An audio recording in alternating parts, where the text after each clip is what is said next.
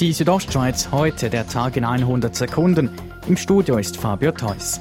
Vier oder zwei Wochen Vaterschaftsurlaub. Darüber debattierte heute der Nationalrat. Schlussendlich hat er sich für einen zweiwöchigen Vaterschaftsurlaub ausgesprochen.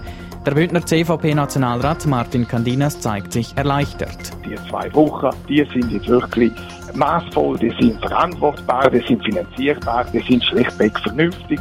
Der Vorschlag für einen zweiwöchigen Vaterschaftsurlaub kam aus dem Ständerat. Die Wettbewerbskommission WECO hat kürzlich zwölf Bündner Bauunternehmen zu Millionenbußen verdonnert, weil sie kommunale und kantonale Projekte sowie Preise im Straßenbau abgesprochen hatten.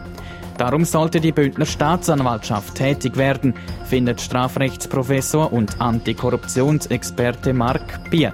Weil? Wenn da Beamte beteiligt sind, dann haben wir den Verdacht von Amtsträgerbestechung und das ist von Amtes wegen zu verfolgen. Die betroffenen Bündner Bauunternehmen hatten Projekte mit einem Gesamtvolumen von 190 Millionen Franken abgesprochen.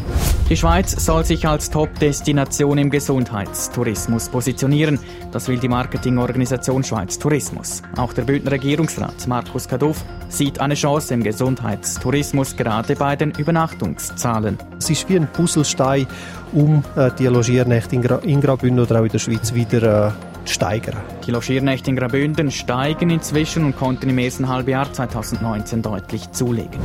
Bei der Erzermatt gehen immer häufiger Anrufe ein, bei denen meist unerfahrene Wanderer ohne triftigen Grund einen Heliflug beantragen. Das schreibt die Sonntagszeitung.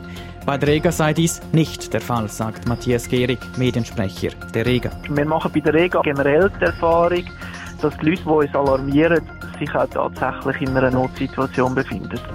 Die Südostschweiz heute, der Tag in 100 Sekunden, auch als Podcast erhältlich.